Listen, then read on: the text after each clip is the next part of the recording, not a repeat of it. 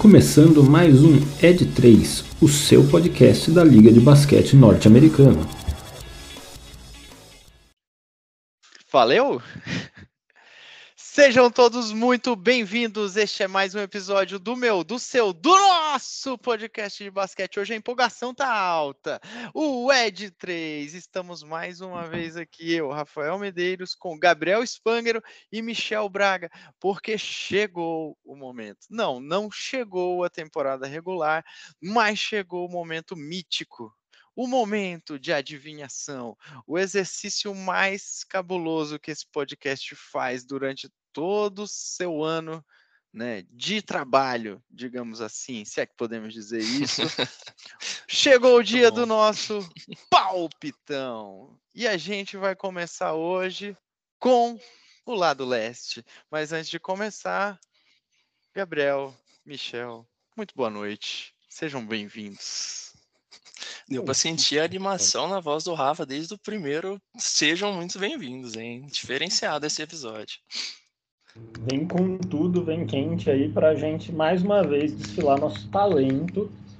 Pessoal que gosta de apostar aí, se liga nesse, nesse episódio aqui, porque a gente vai dar a letra para a riqueza de vocês. Muito bom, muito Só bom. lembrando que foi no ano passado que nosso querido Mano Mixel mitou e cravou que o Golden State era um amplo favorito ao título. Então. Eu não disse bem isso. Eu, eu, eu Deixa eu mentir. Tá gravado, tá gravado. Eu achando que estava usando, falei que Golden State chegaria na final da conferência e perderia na minha cabeça, mas enfim. Mas já é mais crédito do que muita gente deu, e inclusive do que a ESPN está dando para o Golden State esse ano, depois de ter sido campeão ano passado. Com um time que já vou dar spoiler do episódio que vem, na minha opinião, é melhor que o do ano passado. Então, esse está de brincadeira. Pô, manda um WhatsApp pra galera da ESPN. Porque a tá ESPN difícil. não sabe nada. Tem que, tem que colocar a recomendação para eles ouvirem nosso podcast, porque aí é. realmente o negócio é sério. Botaram estagiário para fazer o ranking. Muito bem. E como aqui não é programa do João Kleber, não tem para, para, para, para, para, para, para, a gente vai começar com o hype lá em cima. Com aqueles times que estão entre os favoritos, os famosos contenders da Conferência Leste. Afinal de contas, na nossa opinião, assim como no ano passado, acho que é comum senso aqui deste grupo, o Leste, mais uma vez, não veio para brincadeiras e está extremamente equilibrada a disputa deste lado da conferência, certo, meus amigos? Panorama geral antes de começarmos aqui. Falei que não era o programa do João Kleber, mas vamos fazer aquela aquela enrolation antes de começar aqui o pega para capar. Bom. Pode muito falar. bom, muito bom, gente. Pode falar. Assim, qual a opinião de você? Não sei se deu para entender, mas. É, eu acho que ficou meio tipo um cri-cri no final. Eu, eu Caramba, o que, que, a gente vai falar? Gabriel, se, era, se você estava levantando para você mesmo cortar, mas enfim. Não, é, não, o que, gente... vocês acham dessa Conferência Leste?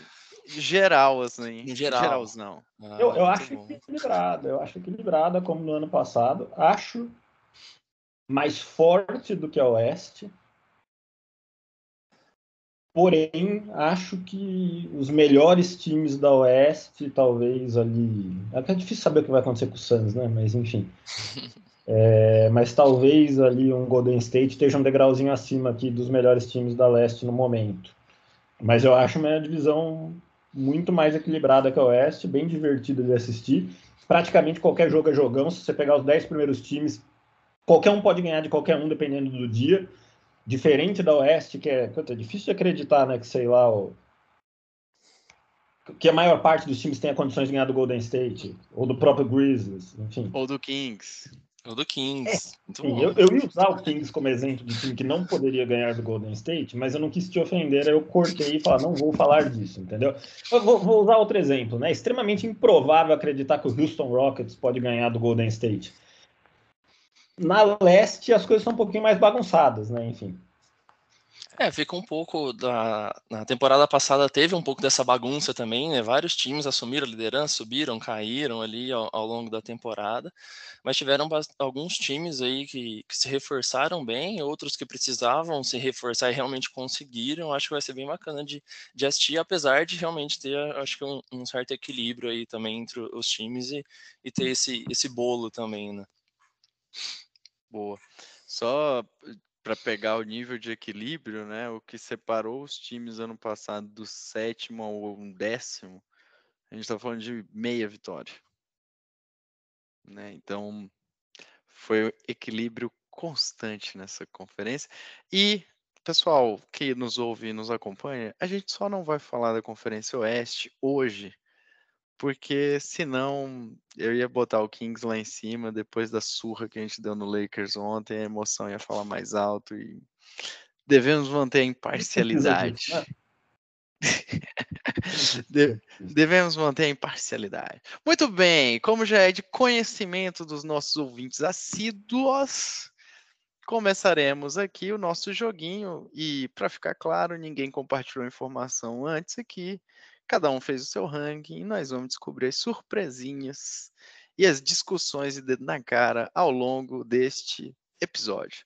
Não, não é um debate político, então manteremos o respeito, a serenidade, a calma e principalmente o respeito neste momento e neste episódio.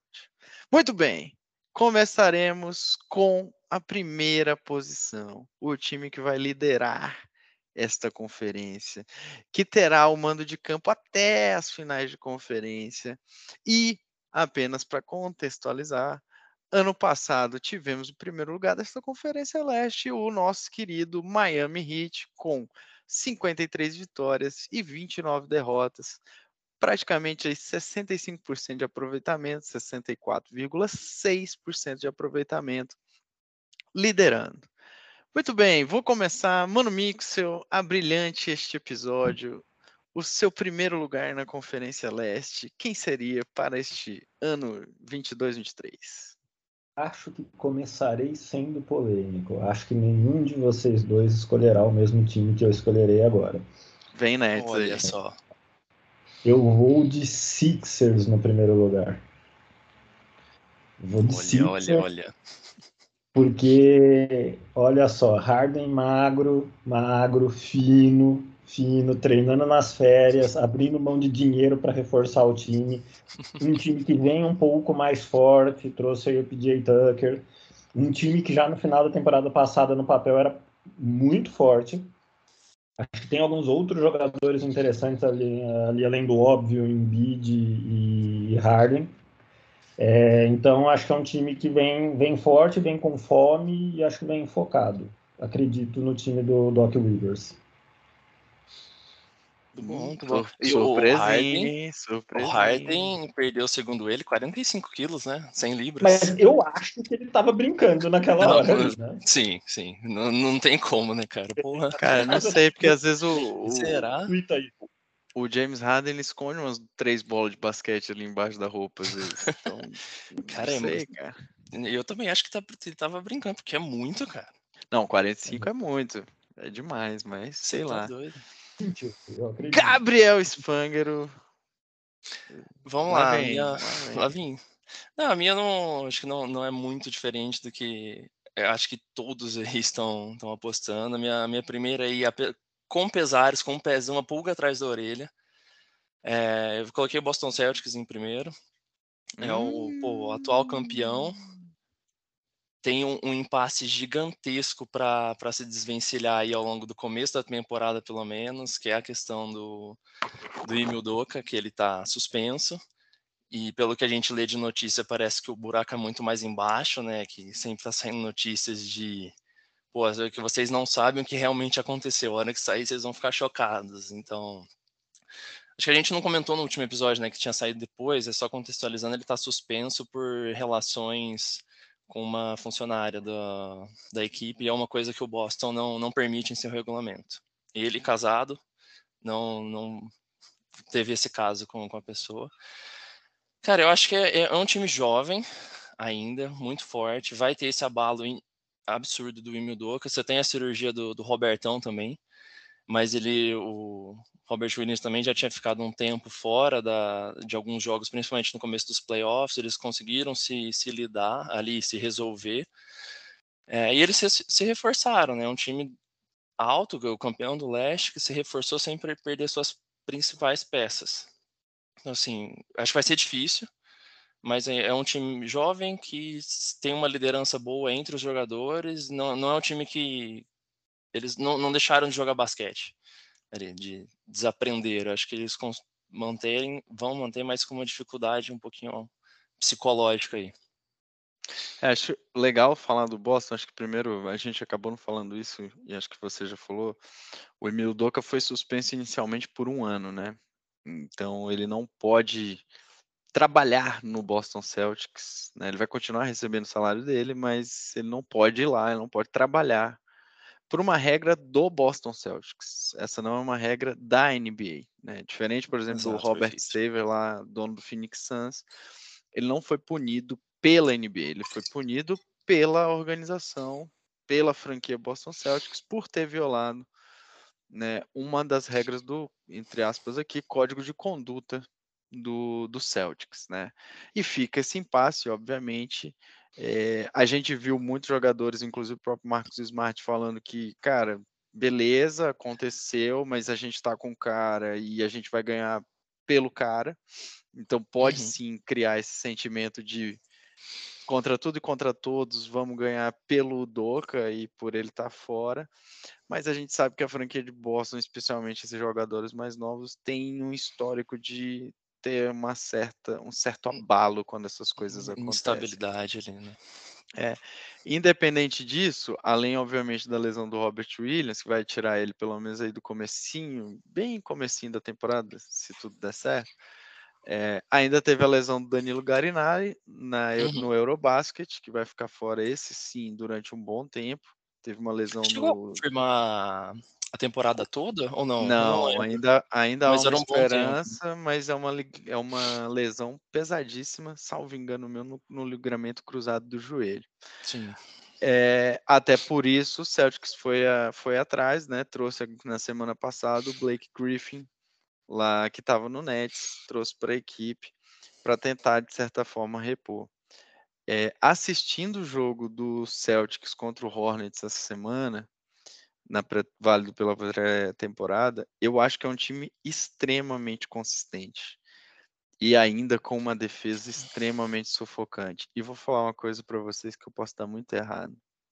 O Malcolm Brogdon caiu como uma luva nesse time porque ele, diferentemente do restante do time do Celtics, ele acalma o jogo.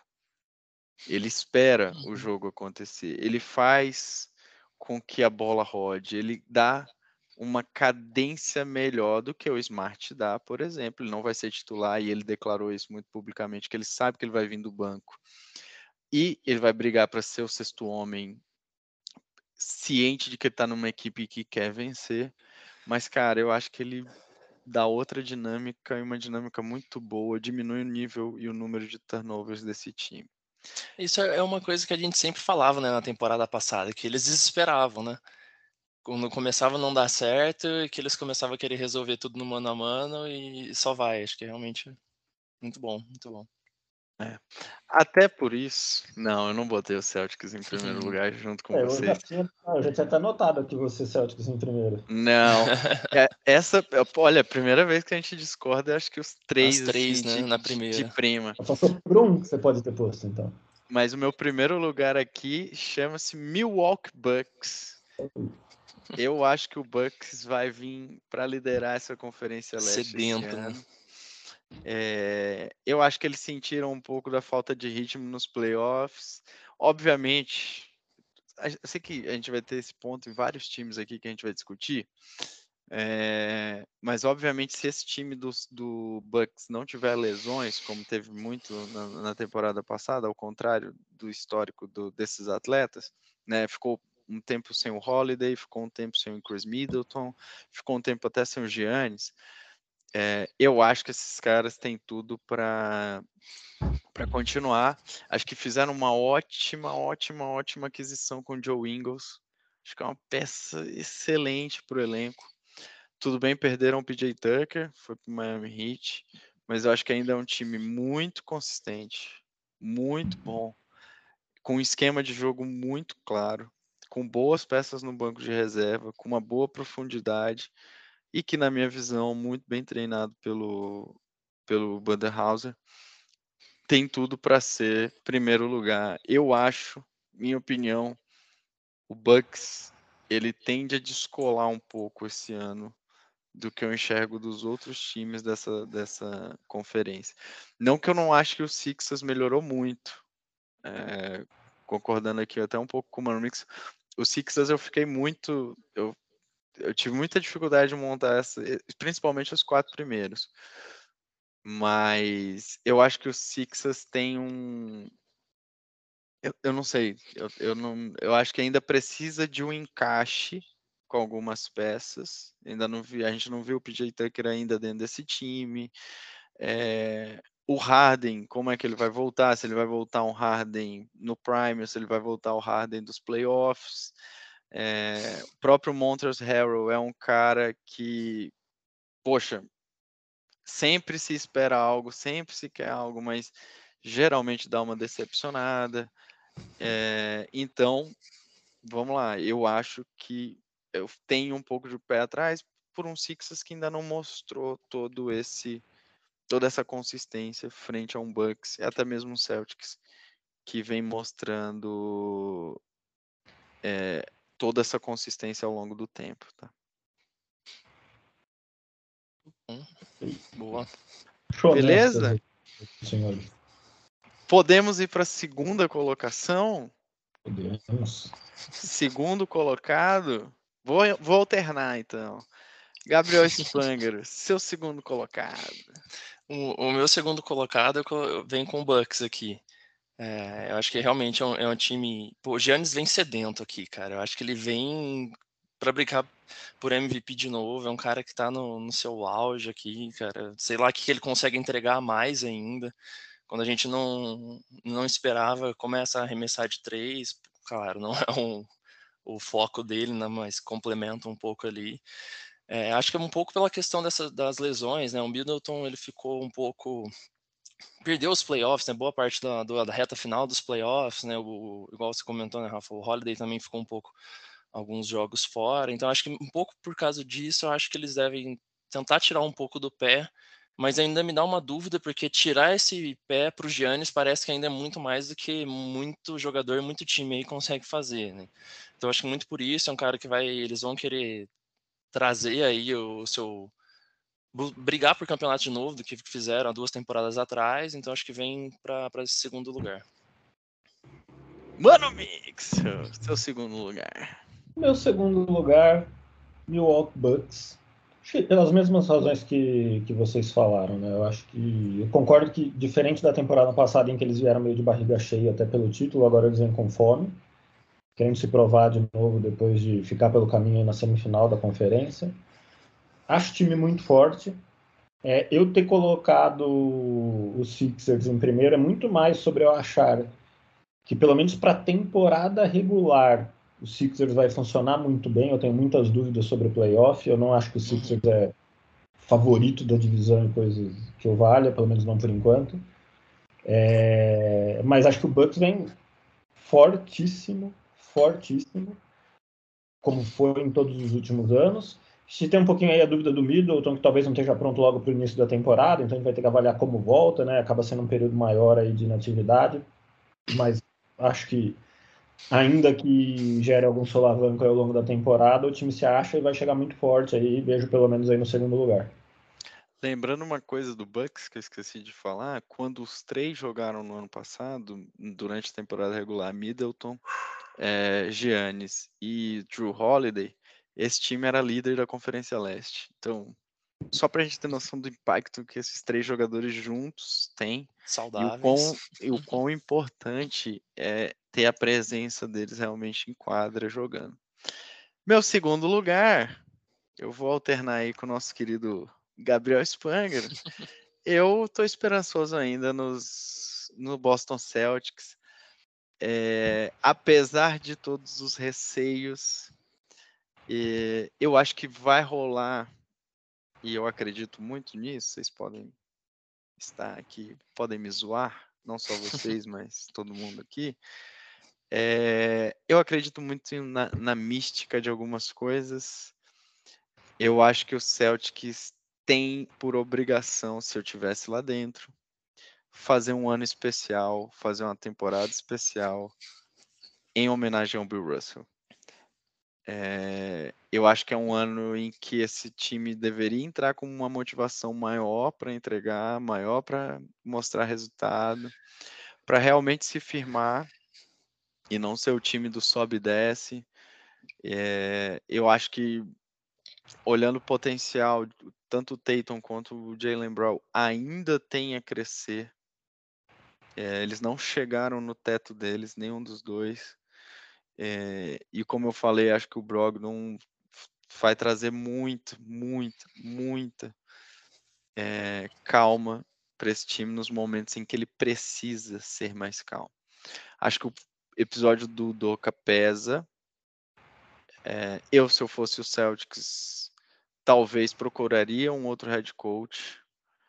É, eu não acho que o substituto do Yudoka deva ser é, um, um, coach, né, um, um treinador assistente que está ali sem experiência e, na minha visão, de certa forma, até imaturo para comandar uma equipe com tantas estrelas e com um vestiário que a gente sabe que é conturbado, muitas vezes. Mas, ainda assim, eu acho que esse time vai se unir em prol de algumas coisas. É, eu lembro muito de, um, de, uma passagem do Phil Jackson que ele fala que no ano em que eles perderam um dos títulos para os Celtics, no outro ano, uma, uma das palavras que ficou mais estigmatizadas na cabeça da época do Paul Gasol é que a crítica americana chamou ele muito de soft, né? De mole. Que ele não conseguia brigar no garrafão, que ele não conseguia é, ser forte, ser preponderante. E, e, o Phil Jackson fala que no momento em que ele conseguiu mostrar para o Gasol, né, que cara, aquilo ali ele podia, poderia superar, que aquilo ali era uma crítica, mas que ele era melhor do que aquela crítica, o Lakers explode no ano seguinte e é campeão, um dos dois títulos que Gasol e Brian conseguiram pelo Lakers. Eu acredito na mesma coisa um pouco olhando aqui pro lado do Celtics, do tipo, cara, olha só, tá todo mundo falando que a gente sobe e desce, tá todo mundo falando que o nosso a gente perdeu o head coach, que a gente vai ser abalado psicologicamente, tá todo mundo falando que a gente merece fazer um campeonato digno e ir para buscar o título por conta do Bill Russell. Então você tem vários motivos psicológicos aqui, na minha visão, como head coach para mexer com o brilho dessa equipe. Por isso que eu acho que o Celtics não vai ser primeiro, porque eu acho que tem um time que melhor e mais estruturado que ele, mas vai brigar ali para ser segundo lugar. Eu não acredito no Celtics fora, pelo menos do mando de quadra nessa temporada. É, acho muito difícil isso acontecer. Eu acho que você é um otimista na humanidade. Tem que olhar as coisas pelo lado bom, né? Poxa. Eu amo demais, cara. É, pecado amar demais. Rafael Medeiros. Mas eu acho que Vamos lá, vamos, vamos torcer. Muito bem, terceiro lugar, mano Mixel. Surpreenda-nos. Terceiro, terceiro lugar, Boston Celtics. É, cogitei colocar mais para baixo, tá? É, eu acho o time do Celtics muito bom, tecnicamente. Né? Acho, inclusive, que tecnicamente era melhor que o Golden State. Para quem nos ouve, não estou falando que o Boston era melhor time que o Golden State. Não era. Apenas que ele era tecnicamente melhor que o Golden State quando a gente analisa ali os cinco iniciais, pelo menos. É... E acho que é um time que se reforçou muito bem trazendo o Brogdon. E estava extremamente otimista em relação à temporada do, do Boston Celtics, apesar de Robert Williams ter lá seus problemas, o que faz com que o Al Horford tenha que jogar mais, e já estamos falando aqui de um cara de 36 anos. É, então, rendeu muito bem temporada passada, mas fica o questionamento. O próprio Brogdon é um cara que tem um longo histórico de não ter uma boa saúde física durante a temporada toda. O, se a gente olhar o histórico dele, é, se não me engano, acho que só duas vezes na carreira ele passou de 60 jogos. Na última ele jogou 30 e alguma coisa, na anterior 50 e alguma coisa. É, então, assim, são alguns pontos preocupantes, apesar de eu achar que o fato dele ser o sexto homem talvez tire ali um pouco uma carga física e faça com que exatamente ele consiga jogar mais. Então, eu tinha essas ressalvas, mas eu estava muito otimista até o caso do Doca. E aí, por que isso? É, não sei o que aconteceu, não tenho nenhum tipo de juízo de valor aqui da situação. Porém, o Boston Celtics sempre foi um time de vestiário complicado. Por isso sempre foi um time que oscilou. E para mim, olhando de fora, o componente que estabilizou esse time foi o Doca, porque na temporada que o Doca chega, ele consegue fazer esse time ser muito mais estável do que nas suas outras temporadas. Agora a gente está removendo esse fator, removendo esse fator de uma forma não pacífica, de uma forma complicada, é, e aí, quando eu falo que você é um otimista na humanidade, eu acho que você está apostando no desenvolvimento pessoal de, algum, de um grupo de jogadores que, na minha opinião, tem uma característica de ser um pouco mimado. E que, inclusive, eu não consigo imaginar aqueles caras, por exemplo, se unindo em torno da ideia de, de honrar o Bill Russell. Por exemplo. Acho que diz muito pouco para eles. É... Posso estar errado? Posso estar errado. Acho que continua sendo um time forte não acho impossível que bata em primeiro na conferência, não acho impossível que seja campeão, mas neste momento, aqui, dia 4 de outubro, ainda 14 dias antes da temporada regular, na minha opinião, eu também estou sendo otimista colocando Boston Celtics em terceiro. É, olha, olha. Eu só vou discordar de uma coisa, mano. Se eu concordo com todas as ressalvas, mas, apesar dos pesares, o Brad Stevens, durante algum tempo, conseguiu controlar esse vestiário do, do Celtics também. É, então, não acho difícil alguém conseguir fazer isso novamente, né? Não, não, acho difícil disso acontecer. E lembrando que o Brad Stevens hoje é o atual general manager desse time. Então, uhum.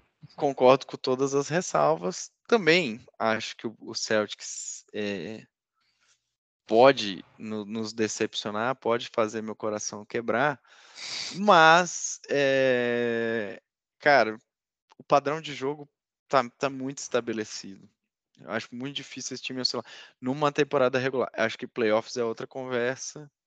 Eu acho que a saída do Doca num playoff, ela é assim, o impacto é né? bizarro. Né? Mas temporada regular, eu acho que esse time aguenta o tranco. Muito bem, Gabriel. Seu terceiro lugar. Meu terceiro lugar eu coloquei aqui o 76ers. Depois da, dessa. Que o Mano Mix trouxe lá no, no, primeiro, né? Ele se reforçou bem. O Harden tá vindo pensando, parece que no, nos amiguinhos, né? Fazendo, diminuindo o salário, ganhando menos para conseguir voltar. É, eh, para conseguir melhorar o elenco como um todo.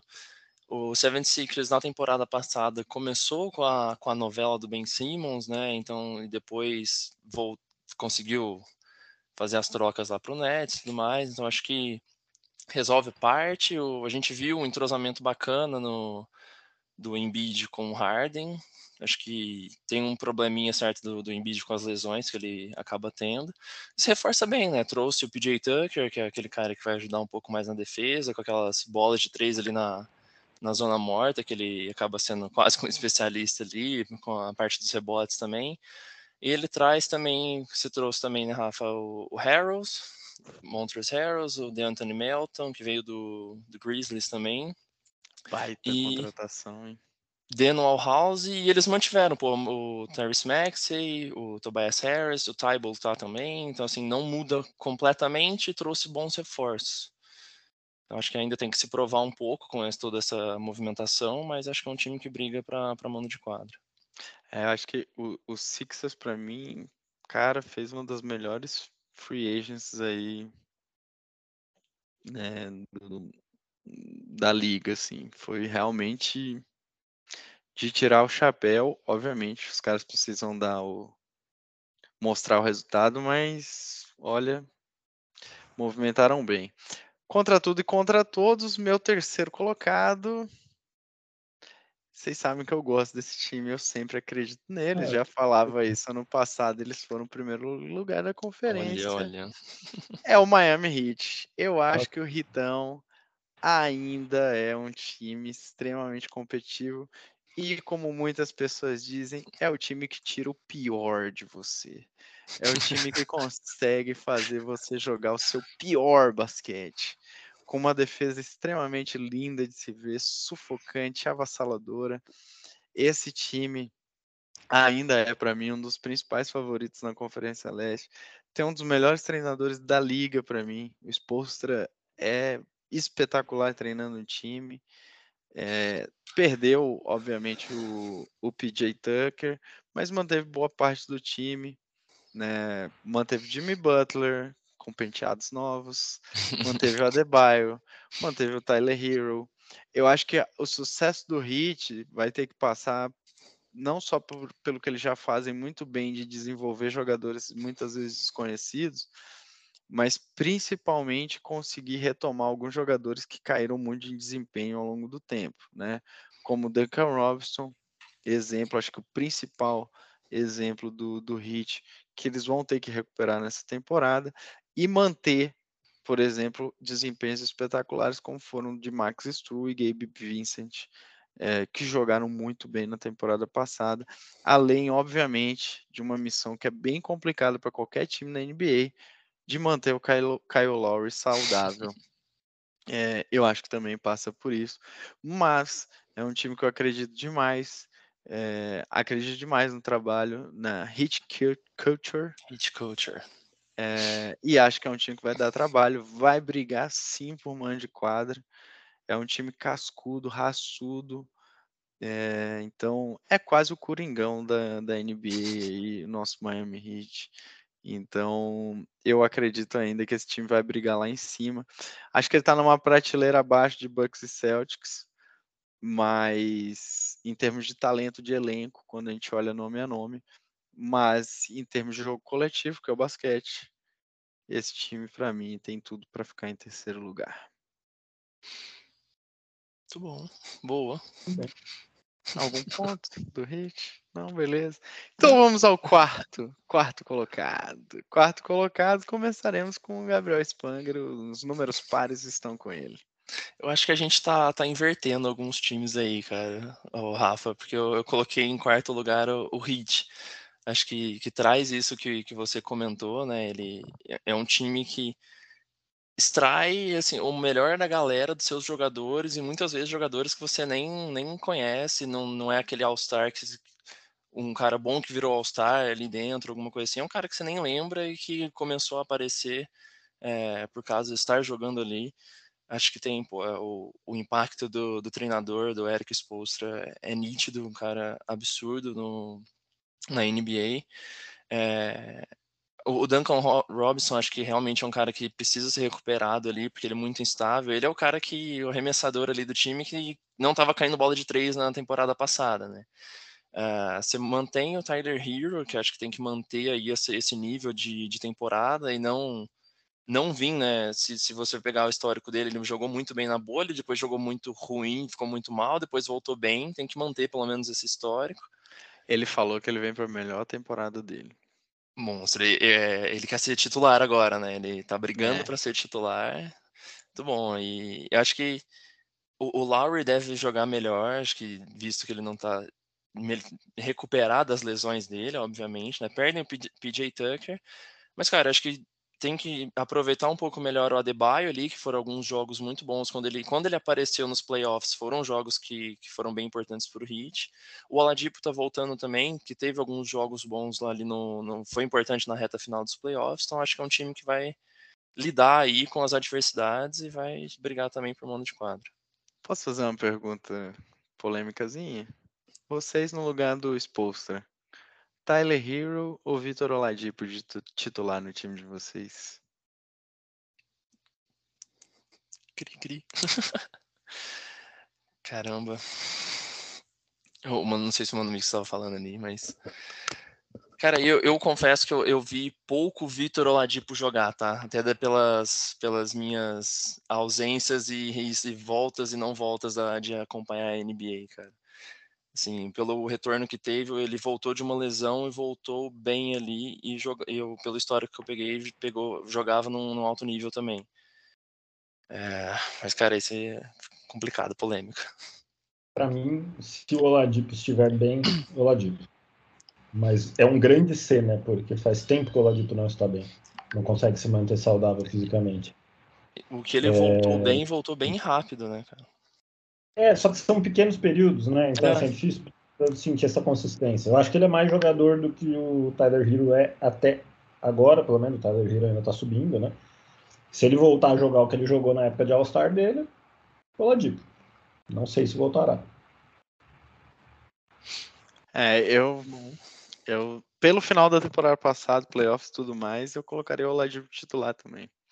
Até porque eu acho que o Tyler Hero, ele pode até querer ser titular, mas ele vem muito bem do banco, ele comanda uma segunda rotação do, do Hit muito bem. Era eu até uma coisa que ele falava, né? Tipo, pô, eu gosto, quero vir do banco porque eu entendo mais ou menos o que, está acontecendo e consigo atuar de uma forma bacana, então. É, mas mais do que isso, né, cara? Tipo, ele consegue comandar muito bem uma segunda rotação, né? Então, eu, eu colocaria ele. Mano Mix, eu, eu colocaria o Ladipo, desculpa. Quarto colocado. Eu vou aqui contra a maré de novo, escolhendo um time que eu acho que nenhum de vocês Ele vai, vai falar do Hawks. não, não acho Hawks. Hawks é o time hum, preferido, eu, mano, no Mix. Eu tô sentindo o cheiro, então, numa surpresaça aqui. Não, Cleveland Cavaliers. Eu acho que não é surpresaça. Eu acho que é, é uma ousadia, mas eu não acho que é uma, uma super, surpresaça, não. Eu vou de Cavs em quarto lugar. Cara, eu, eu jurava que você ia meter um Raptors aí. Não. Eu, aí... eu acho o Raptors um time simpático, mas paramos por aí. Simpático. é... Cara, eu acho que o, o Cavs fez uma troca. Não que ele não tenha cedido peças, né? Ele mandou bastante coisa, não é? Eu acho que foi uma troca boa também pro, pro Jazz e tudo mais. Abriu mão do Aí... futuro, né? É, é não sei, não sei, porque o Donovan Mitchell também depois pode ser retrocado por ativos, enfim, acho que muita coisa pode acontecer. Eu acho muito diferente do, do plano do Lakers, tá? Muito diferente. Não, sim, com certeza. Que o, que o Lakers trocou o futuro dele por ativos que estavam em viés de desvalorização. Esse é o problema do Lakers. É, não acho que é o caso aqui. Eu acho que o Kevs fez uma troca que deu para ele um, um baita de um jogador. Um baita de um jogador é, acho que já tinha o Garland em ascensão clara, um cara jogando muito basquete. Aí você adiciona Donovan Mitchell aqui. Aí você tem Evan Mobley e Allen, que para mim são dois dos melhores bigs da NBA. Assim, dos melhores, é óbvio, tem muito big bom por aí. Eles não se comparam ainda, pelo menos no caso do Mobley, a um Jokic da vida. Mas dois baita jogadores. Então, assim, acho que são quatro posições muito fortes. Muito, tem quatro caras muito bons ali. Tem um problema na posição 3, que inclusive o cara que eles mandaram, o único titular que eles mandaram para o Jazz foi exatamente o cara que fazia essa posição, que era o Markkanen, que nem era um cara da 3, então já era uma posição um pouquinho torta no time do ano passado, apesar de ter funcionado muito bem, que vai ser chave para esse negócio funcionar porque Garland e Mitchell não são grandes defensores. É, você tem dois caras que têm uma grande possibilidade de defender aro ali, que é, são Mobley e Allen. Mas assim, alguém tem que marcar o perímetro também, tem que ter uma. Alguém tem que dar liga e sustentação para esse time. Então, o pessoal tem discutido muito quem pode ser o cara dessa posição aí, enfim. É, eu acho que é um problema que vai ter que ser equacionado, mas eu acho que ele vai ser equacionado de alguma maneira e eu acredito que esse time pode funcionar, porque esse time já funcionou outras vezes com alguns desses mesmos jogadores aí se doando de alguma maneira para fazer um sistema um pouquinho diferente funcionar bem. Então é um time que eu já gostava muito no passado, fiquei chateado quando eles deixaram de ir para os playoffs para aquele time preguiçoso do Atlanta Hawks. Aquelas preguiçosos. muito bom. É, é, os Atlanta Laces. Os Atlanta Laces poderiam, poderiam ser.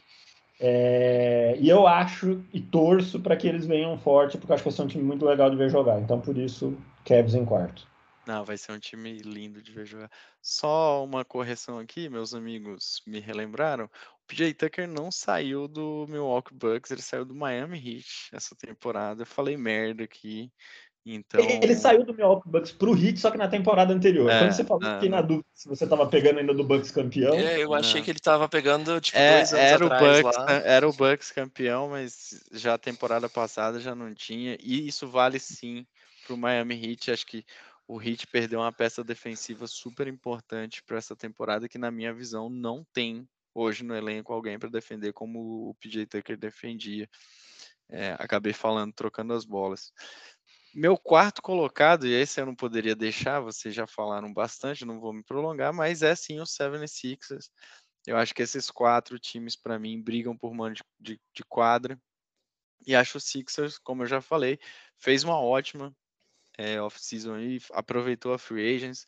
Eu acho que trouxe mais profundidade para o elenco, com o PJ Tucker, com o Melton. É, tem o, o Maxey, que, cara, ainda é uma, um jogador que pode explodir também. Então, e que foi um, um, né, um, um ativo super importante. Os, vários times quiseram trocar por ele durante a off-season e não conseguiram, porque o, o Sixers realmente enxergou muito valor nesse jogador. Tem o Embiid, que, na minha opinião, mais uma vez vem para a corrida aí para ser um, um, MVP novamente. E como o Mano Mixel bem falou no começo desse episódio, temos um James Harden aí que, se focado, magro, né, né, bem em forma, vamos dizer assim, no auge do seu físico e também no auge do seu basquete, tem muito a, a surpreender e, e trazer boas, boas vitórias. Tô empolgado com o Sixers também, mano, Mixel. Também amo demais aí esse time. É, até em homenagem ao Rock Balboa de Filadélfia e tal, mas é, mas acho que ele não ainda não tem a consistência necessária para brigar lá em cima com outros times que, na minha opinião, estão mais maduros do que ele. Sua opinião totalmente embasada e totalmente fazendo sentido. É que eu gosto de ousadia e alegria. Então Não, você gosta, eu gosto, eu gosto. Muito bem, quinto colocado, Mano Mixel, você começa. Quinto colocado aí foi o, foi o time que eu ousei colocar fora do mano de quadra, né? Que é o Miami Heat. É, eu acho que tem um pouco.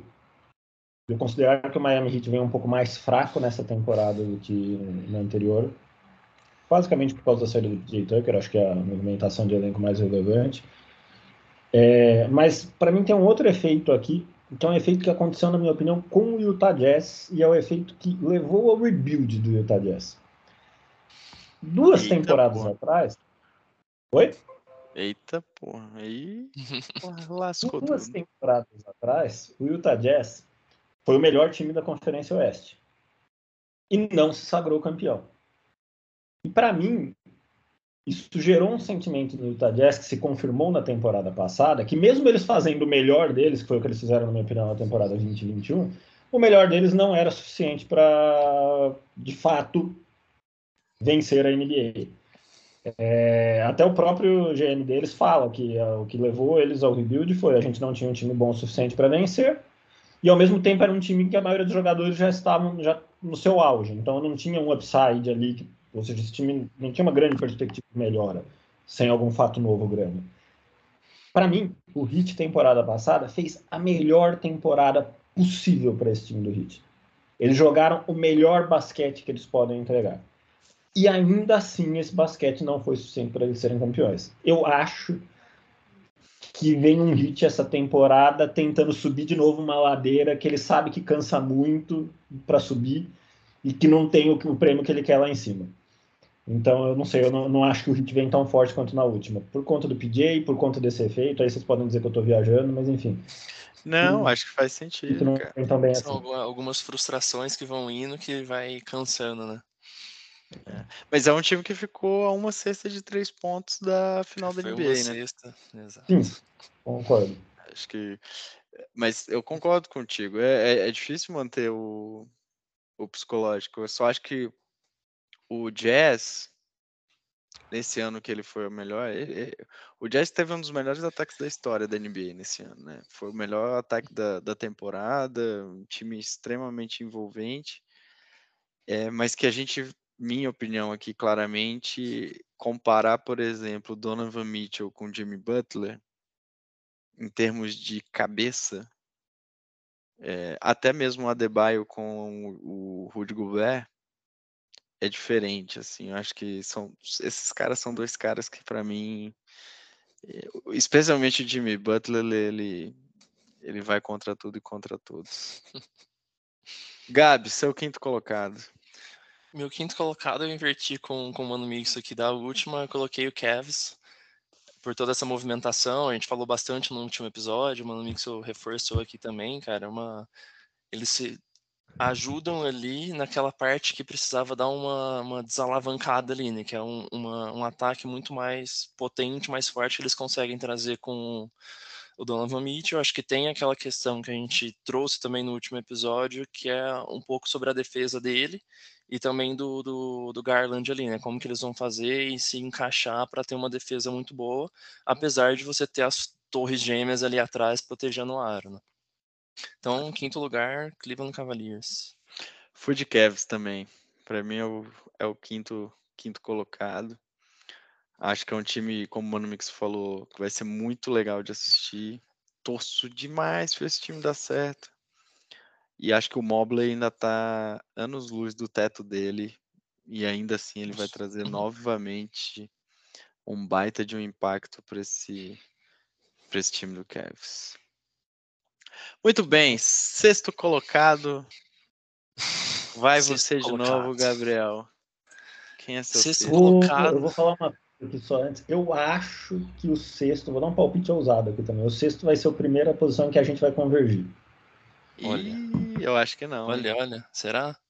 Acho que não. Ah, pelo, então pelo que o Rafa soltou uma vez uh, na semana passada, eu acho que não. Eu Mas... acho que não. Eu, é exatamente. Você já, você já entendeu. É, já, até entendi quem você vai colocar aí. Pegou a referência. Cara, no meu sexto lugar eu coloquei o, o Nets. Sabia. É, o, o, bom, aí do Rafa, a gente, eu, eu pelo menos já peguei a referência dele, onde ele colocou na tabela, mas. Cara, é, é, é uma incógnita esse time, né? Oi? Foi a única que eu soltei antes. É, essa aí você já tinha soltado, já deu spoiler da sua lista de 10, você soltou um, tava ali. Boa. Cara, é uma incógnita. É, parece que muito que tá. É um time que tá muito prestes a, a implodir, né, cara? É, todas as questões que tiveram no passado, esse vai Ben Simmons, vai, não, não vem Ben Simmons, é, foi, era para jogar, não jogou. É, agora, recentemente, né, o mais recente, toda, toda a questão com Kevin Durant, é, esses problemas com o Nash, problemas, essa incógnita do, do Kyrie, cara. O Kyrie, pô, agora ele pode jogar ida e volta, né, por causa da legislação da, da vacina, mas é um cara que ainda não, não, não se vacinou. É, e se voltar por acaso, todos esperamos que não, mas caso volte isso de novo, é um impacto. É, eles se melhoram, lógico, com a, com a, defesa do Ben Simmons voltando. Ele estreou ontem, dia 3, na, na pré-temporada. Acho que tem muito aí para pegar ritmo de jogo de novo, entrosamento. É, chega o Royce O'Neal é, e tem o Joe Harris volta. Pô, trouxeram também Markif Morris, tem o, o, Seth Curry que veio também na, na troca do, do Harden no, na temporada passada também. Então, assim, é um time que a gente já falou muito isso. No papel ele é muito bom. É muito, tem um potencial gigantesco. Um, uma coisa que você vê na temporada passada, ele tem problemas defensivos ali, só que eles têm um ataque tão poderoso ali que, que acaba compensando um pouco essa deficiência na defesa, né?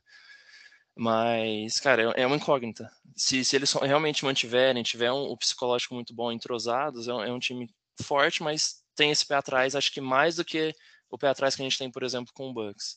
Tem muitos altos e baixos aí. Acho que dois caras só para complementar aqui que voltam também, na verdade não voltam, né? O Pat Mills está lá, não, não, não saiu nem ficou, e volta também o TJ Warren, né?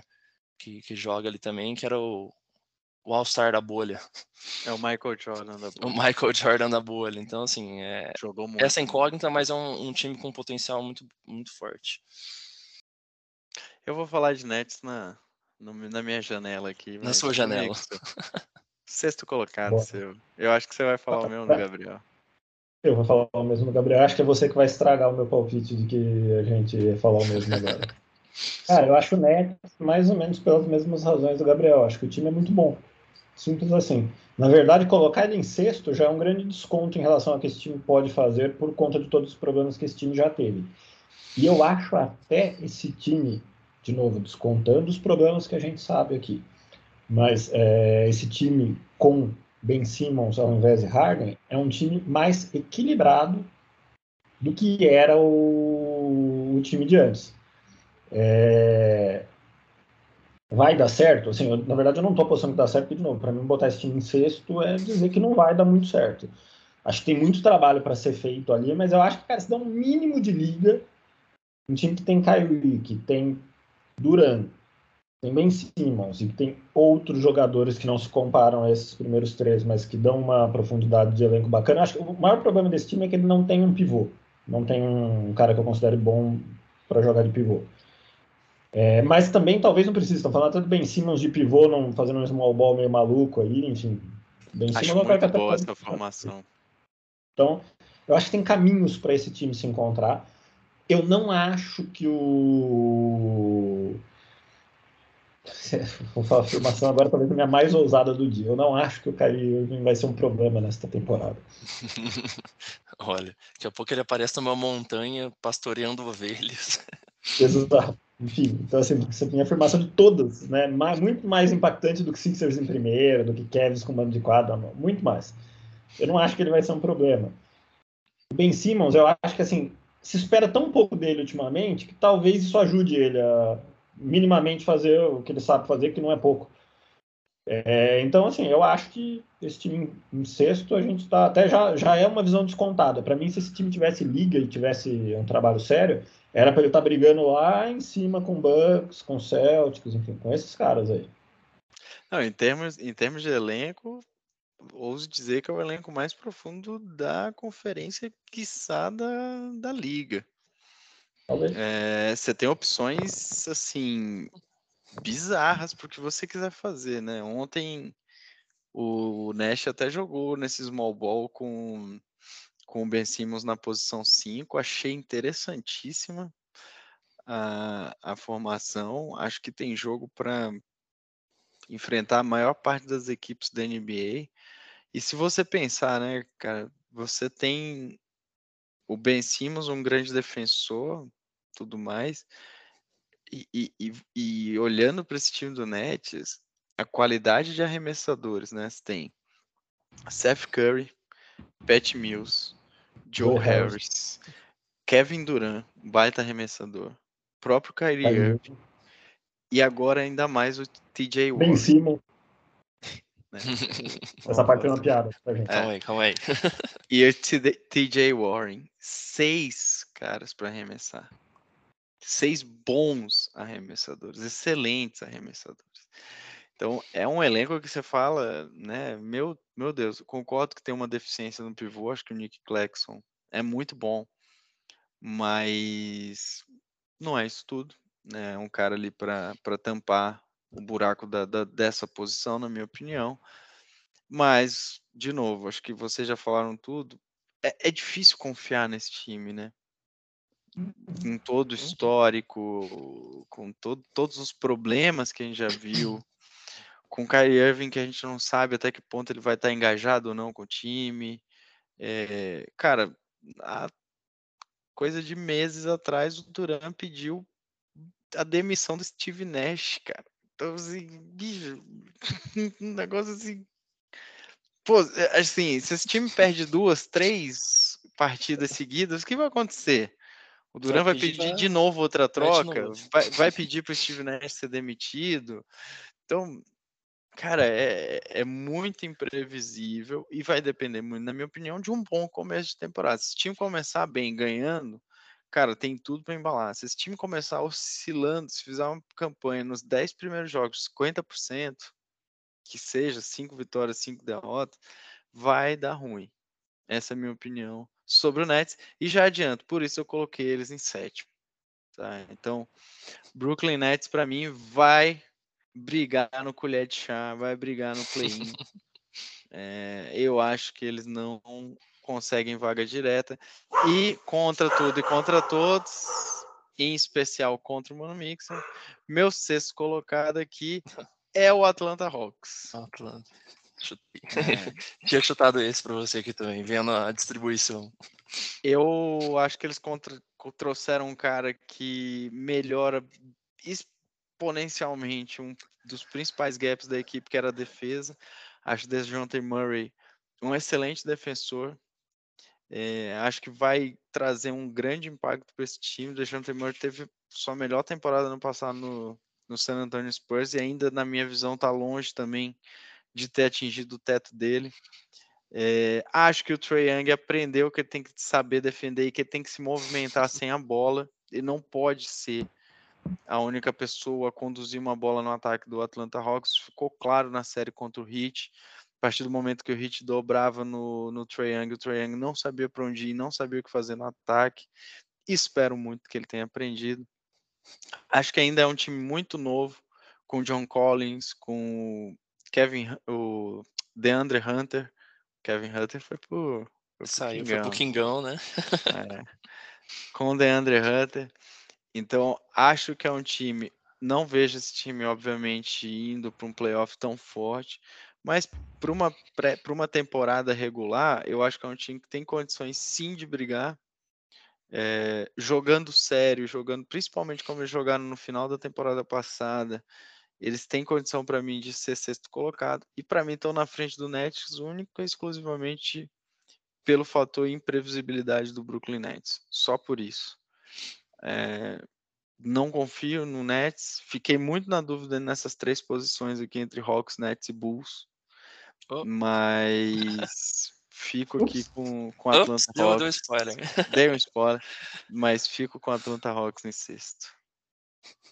Bom. Muito bem, após esse spoiler, que eu já falei aqui, não é João Clever. Já falou.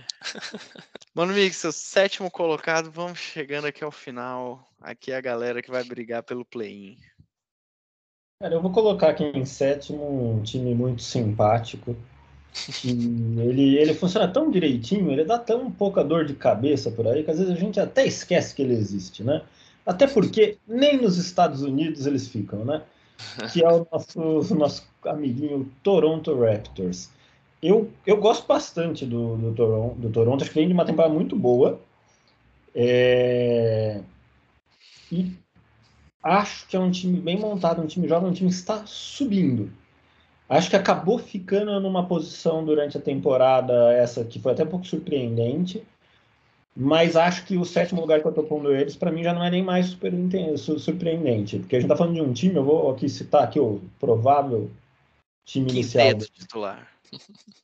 Fred Van Vliet, gosto muito, baita jogador, na minha opinião. Foi lá uma pique de segunda rodada que ninguém viu e para mim é um excelente armador. Gary Trent Jr., ótimo arremessador, um cara bom. Anunobi, um cara bom. Dá uns probleminhas de vez em quando não joga muito, tem probleminhas físicos, mas enfim, acho que é um cara bom. Jovem também. Scott Barnes, vem de um, né, uma grande temporada como, como Hulk. E Pascal Siakam, baita pivô. É um baita no time. E ainda tem uns outros jovens por aqui. Trouxe o Otto Porter Jr., que é um cara como um, para dar profundidade no elenco, acho que é um cara que vai colaborar. É, enfim, gosto muito. Acho que é um time bem arrumado. É um time que tem pouco problema interno, pelo menos até agora. Acho que pode ter tudo para fazer uma temporada aí para pelo menos aí no play-in estar aí, aí eu coloco eles em sétimo lugar por conta disso.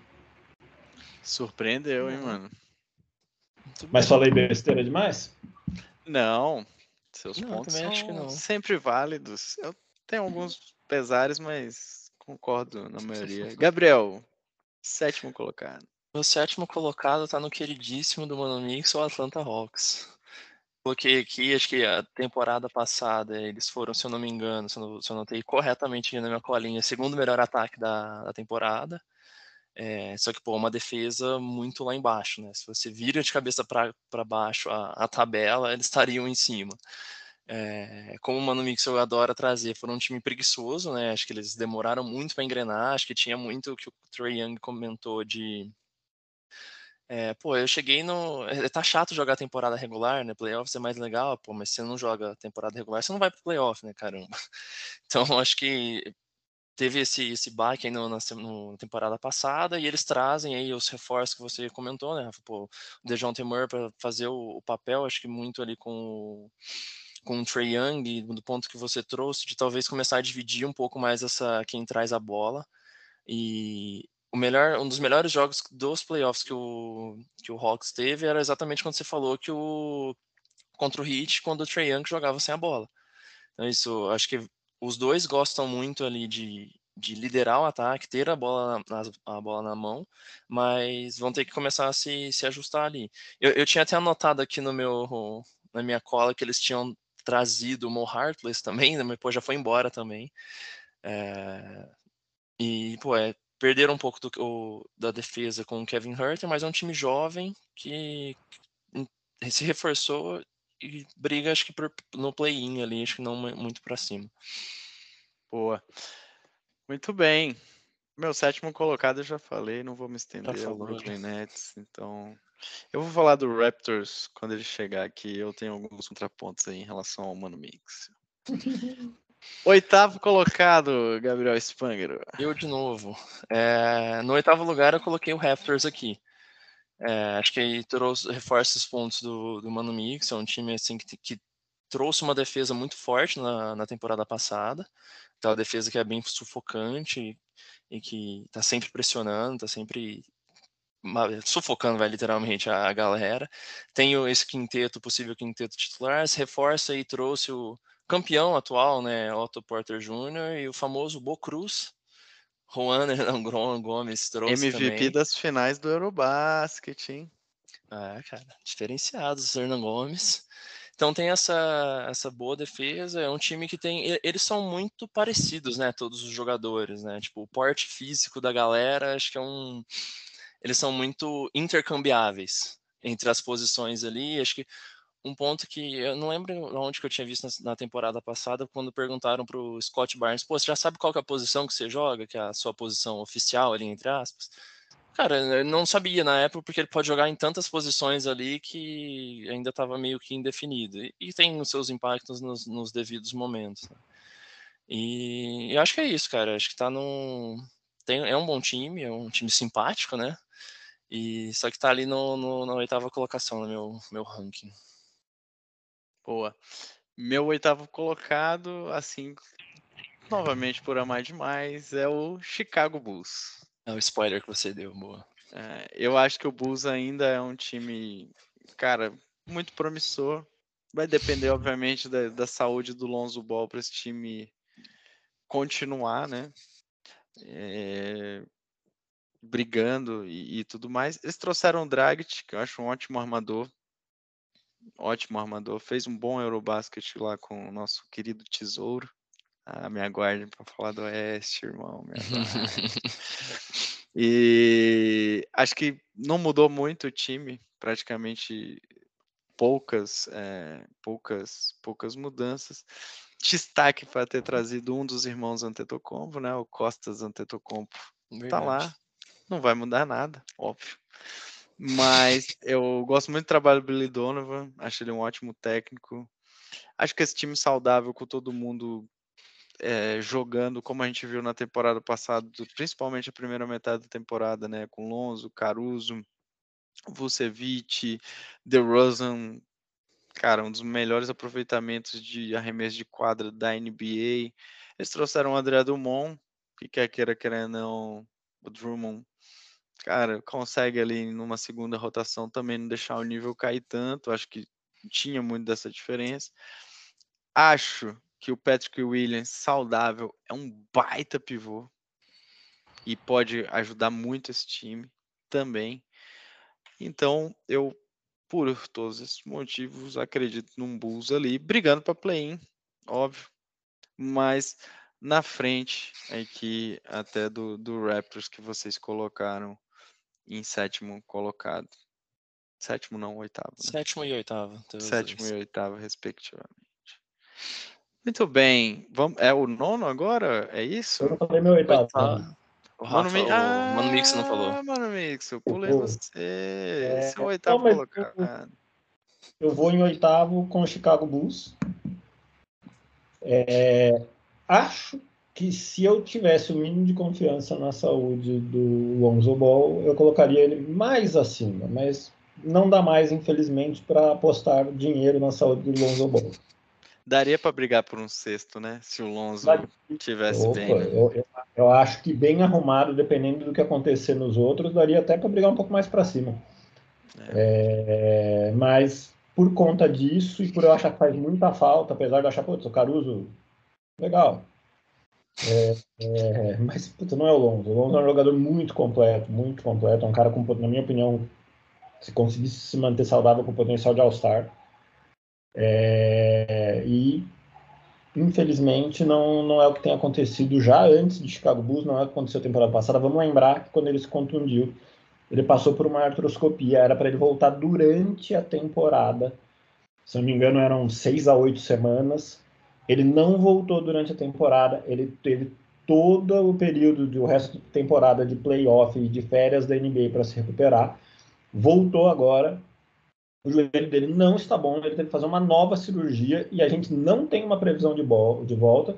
E o próprio Chicago Bulls já falou que não é impossível que ele fique fora da temporada. Pô, isso é muito triste, né, cara? É, é, e é uma coisa que eles estavam.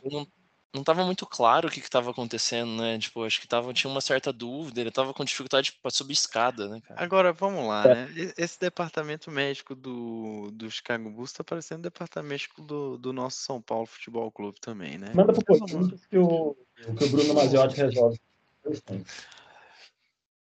É, então, assim, muito por esse fator do Lonzo Walker, acho que é um cara que faz muita diferença, muita diferença. É, eu coloco o Chicago em oitavo. Boa, mano, isso. Tamo junto nessa. O busão. O busão não nos decepciona. Eu, eu gosto demais também. Nono lugar. Vamos lá, mano Mixel. Aproveitando o embalo de sábado à noite. Mentira. Terça, dessa terça noite. Em nono, Atlanta Hawks. Oh, chegou. Não vou nem falar mais sobre isso. É porque assim, é difícil pegar um time que tem o Trey Young e colocar eles abaixo disso. Né? Mas, sim, é um time que eu acho que joga muito menos basquete do que poderia, sabe? Tem bons jogadores ali, John Collins, o próprio Clint Capella é um, é um pivô que eu acho que faz um trabalho honesto no, no na NBA. É o, é o, é o jogo, é na opinião. É, mas eu não consigo acreditar nesse time para muito mais do que isso, sendo, sendo bem sincero. Então, assim, nono lugar e sem nenhuma nenhuma ansiedade de assisti-los jogar, sendo bem sincero. Nossa, Caramba, é, olha... depois eu que sou o cara magoado. Olha aqui. a mágoa. Não, mágoa não, cara. Zero nada. Já vou, já vou dar já vou dar um spoiler aqui da minha polêmica aqui, hein? Juan Toscano Anderson vai ser MIP no Lakers, hein? Escuta o que eu tô dizendo. Abusadíssimo você. Viu como eu tô otimista demais? Tá sim. Otimista tá, demais. Tá vendo o melhor do mundo. Gabriel, nono colocado. Meu nono colocado vem com o Chicago Bulls. É, coloquei. É, mais, falar um pouco mais do mesmo que vocês trouxeram aí. Acho que tem essa falta absurda que o, que o Lonzo faz. Primeira metade da temporada né, foi um, um, time muito absurdo, né? Brigou lá em cima, depois ele veio caindo, acho que mostrou, sofreu um pouco com, com as ausências.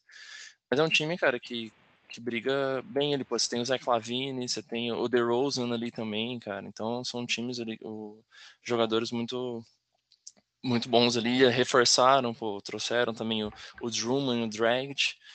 Aí só curiosidade mesmo, não sei se vocês viram por que, que o Dragic escolheu a camiseta número 1. Um. Foi quando ele, ele tomou a enterrada do DeRozan na cabeça. Do DeRo, DeRozan? Não, do... Nossa, cara, me, me fugiu o nome. O... Caramba, que tá no Knicks agora, o... Julius Randle? Não, não, Julius Randle. Cara, me fugiu não. o que foi Sexto Homem? Cara, me fugiu total o nome, cara. O Derrick, Derrick Rose. Rose. Derrick Rose. Derrick The Rose aqui, DD, me, me ferrou. Ele tomou uma cravada ferrada na cabeça do Derrick Rose e, tipo, cara, tô pegando por causa disso. Boa. E é isso aí. Muito bem. Meu nono colocado foi o queridinho do Mano Mixer aí, o Toronto Raptors. Eu, assim como o Gabriel, acho que esse time tem gente muito igual. Tenho sérias dúvidas nesse time com a, em relação ao ataque. Acho todos muito bons jogadores defensivamente, mas é um time que, se a transição falha, é, o ataque de meia quadra desse time é muito ruim, na minha visão. Mal comparando, esse time é quase um New York Knicks no ataque de meia quadra. É, quando ele tem que armar. E isso, obviamente, o sucesso desse time, na minha opinião, passa por duas coisas. Um, um, uma, melhor, um, uma melhoria do Scott Barnes. Eu acho que ele ainda tem muito a entregar e eu acho que ele sim pode ser esse cara que encontra o próprio arremesso, que infiltra, que dribla, que quebra a marcação, que consegue quebrar um pouco da defesa de meia quadra dos outros times, e dois, pelo Fred Van Vliet, especialmente da longa distância, sendo uma arma nas bolas de três, é, como o Vampirão ele é muito bem conhecido. Então, eu acho que depende demais desses dois jogadores. Não confio no Gary Trent Jr. Acho um jogador que oscila demais, demais de jogos de 40 pontos para um jogo de 5 pontos. Então, acho ele muito oscilante, mas acho que tanto o Scott Barnes quanto o Van Vliet podem levar esse time para coisas melhores se conseguirem conduzir melhor esse ataque do Raptors. Acho que defesa não é um problema. Acho que a quinta colocação na temporada passada foi sim uma surpresa, mas eu não enxergo esse time tendo melhorado como outros times da conferência melhoraram. Eu acho que, por exemplo, quando eu pego o Hawks, o Hawks tem uma aquisição adicional é, melhor do que, por exemplo, o Raptors teve. Eu acho que essa concorrência vai ser pesada na Conferência Leste. Único último detalhe, acho que eles perderam um baita jogador japonesinho lá que foi pro Brooklyn Nets. Nunca lembro o nome desse rapaz. O Watanabe, né? Não sei Mas que é Watanabe. É um rapazinho esforçado demais, jogando com a sua bandana, protegendo a sua cabeleira. Era gostoso demais de ver esse japonês jogando no Raptors. Então, acho que o Raptors vai bater ali o nono lugar mas não descarto ir para o playoff. Acho que é um, um time que sabe brigar bem no play-in, tem caras cascudos. Acho que o Siakam precisa melhorar o ataque dele e entender aonde ele vai jogar, não só o Scott Barnes, Gabriel. Acho que o Siakam Acho precisa arrumar a uhum. posição. Os três, Siakam, é, Anunobi e, e Scott, Scott Barnes, Barnes, precisam entender um pouco é, quem faz o quê principalmente no ataque. Bom. Bom, vamos ao fim. O décimo, a rabeira, aquele que vai entrar na tábua de salvação do play-in. o time que vai entrar na última vaga ali para brigar para os playoffs. Já adianto que será a minha última ousadia de hoje, mas deix deixarei é. para os pelos mais à frente. Vou deixar de, pro final, então, amigos. Vou deixar você pro final. Gabriel Spangler, seu décimo é, Essa eu acho que eu, que eu tô sendo também, eu peguei o espírito Mano Mix, eu tô sendo bem, bem ousado aqui nessa, nessa décima colocação aqui. Acho que um pouco... Na temporada passada, nosso palpitão no Oeste, eu dei uma de loucura aí também, mas, cara, eu coloco o Detroit Pistons na décima colocação. Coração falando aqui, coração falando. Coração falando, cara. Coloquei Clubismo! Aqui. Clubismo nada, cara. Os caras vão, vão vir bem aqui. Fizeram movimentos bons aí no, no, draft, trouxe uma galera, trouxe o Bogdanovich agora também. E, pô, Vai, vai subir, vai subir. Não, Gabriel, não. Vai sim, cara. Não, tem, que ter um pouquinho de, de amor no coração. Tá anulado esse seu palpite. Cara, não, galera, não aposta nessa. Não, cara, e eu já vi lugares é apostando em, em, em Detroit Pistons em décima colocação, cara. Vai chegar, cara, vai chegar. Fala ou eu falo pra ele, cara? não, só que não, só que não. Antes de falar a verdade sobre o Sacramento Kings, não vai ser pra ele que eu vou falar do Piston. Não, mas foi, foi menos ousado do que Knicks na terceira colocação ano passado, poxa. Ah, Você colocou o Knicks na terceira colocação ano passado? É, realmente, Knicks na terceira colocação é uma insanidade. Melhorou de um ano pro outro os palpites insanos, cara. Calma. É, olhando assim, até que o, o quinteto titular do Pistons não é de todo ruim, não, cara. Mas Tá tem, tem, que encaixar, tem que funcionar, tá muito novo, mas, cara, Putz, tem um, coraçãozinho ali, cara. Vai vir, vai vir. Quinteto titular seria o quem aí? Do Knicks? Kemba Walker? Do Knicks ou do. Do, Knicks. do Pistons, desculpa. Ele não saiu, eu fiquei na dúvida do Kemba, cara. Ele ficou não, naquele Kemba, sai, não Kemba, sai. Kemba não, Kemba não. Se você apostou nisso apostando no Kemba, você errou. Não, não. É, ele ficou, ele ficou ou não ficou? Jaden Ivey. Eu acho que não. Bojan Bogdanovic e Isaiah Stewart. O Isaiah Stewart do pivô, Cade Cunningham, o Jaden Ivey. A gente falou? Já, não, já falou quatro jogadores, meu amigo. Não, Cade Cunningham, Jaden Ivey. Jaden Ivey. Sadiq Bey. Bojan Bogdanovic. E o Isaiah Stewart. Eles é, trouxeram não, também o Jalen. Eles trouxeram o Jalen Duran ali também no como para jogar como center também. Eles trouxeram uma galera do, do Knicks também, né? Depois do, de fazer a troca do Jeremy Grant, vai pra é, cá, eles, lá. eles botaram o Alec Burks aqui. Alec Burks e o Nerlin Noel, se eu não me engano. Nerlin Noel. Ah, é verdade, o Nerlin é Nossa, no, nossa, velho. É, cara, dá, dá, tem corpo aqui, se encaixar. Ó, eu, Pô, eu não cara, acho. Vamos lá. Vai da samba, mas eu acho que é um time que este ano continua num movimento de tanque. Tentar pegar um cara top para ano que vem para depois começar a ir um pouquinho. Né? Pode ser. Até porque aqui pode ser que jogue sério e não consiga chegar em play Na minha opinião, é mais provável. Não porque o time seja ruim, mas porque é um time que tá, tá se formando. E é um time bagunçado. Né? Então, sabe, não tem um padrãozinho ali de jogo pra você saber o que todo mundo faz e tal. Então tem muita coisa pra explorar. Mas, mixto. Polêmica, vai. Agora o meu já foi. Que Knicks em terceiro. É, não, não Knicks em terceiro é. Ano passado demais. foi o. Foi o, o Amata é demais. Mano, Mixo, vai, vamos morrer do coração aqui.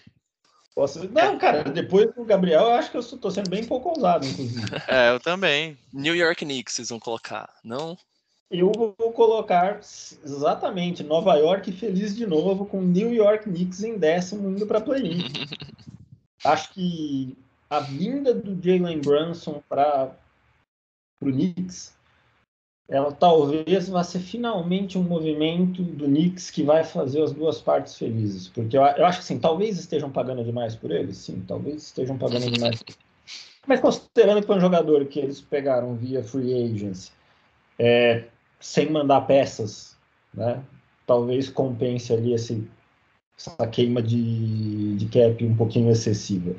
Eu acho que é um cara que mostrou muito potencial, que no Dallas nunca ia realizar esse potencial por uma única e simples razão, que o backcourt do Dallas tem dono, e por mais que eu ache o Jalen Brunson um bom jogador, não dá nem para comparar com o Tesouro, né, que é um extraterrestre, é o, é o Eden Haaland do, basquete da NBA, né? Vocês viram aí, o Haaland tem 173 gols aos 22 anos aí, é mais do que o Cristiano Ronaldo e o Messi tinham juntos aos 22.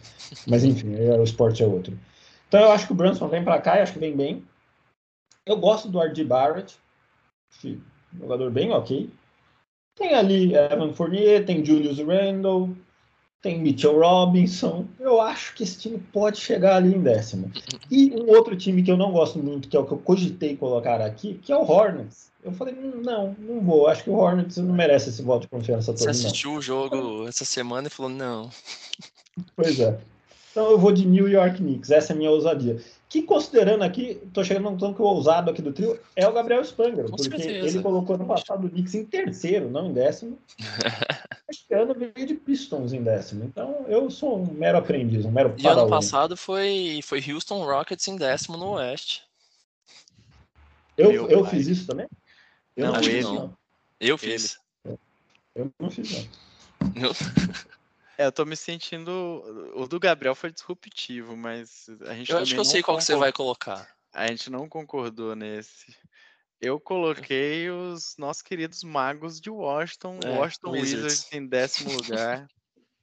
É, acho que eles fizeram uma boa troca com o Denver, é, trazendo o Will Barton. É, acho que o Pozings, cara, achou o lugar dele no mundo. É, é um time que ainda tem o, o Hashimura, que eu acho que pode ser um bom jogador. Daniel Gafford, que teve uma boa temporada, na minha opinião. Vamos ver o que, que vem de Bradley Bill esse ano, né? Bradley Bill, ele, ele compete pau a pau aí com o Kyrie Irving para foco, né?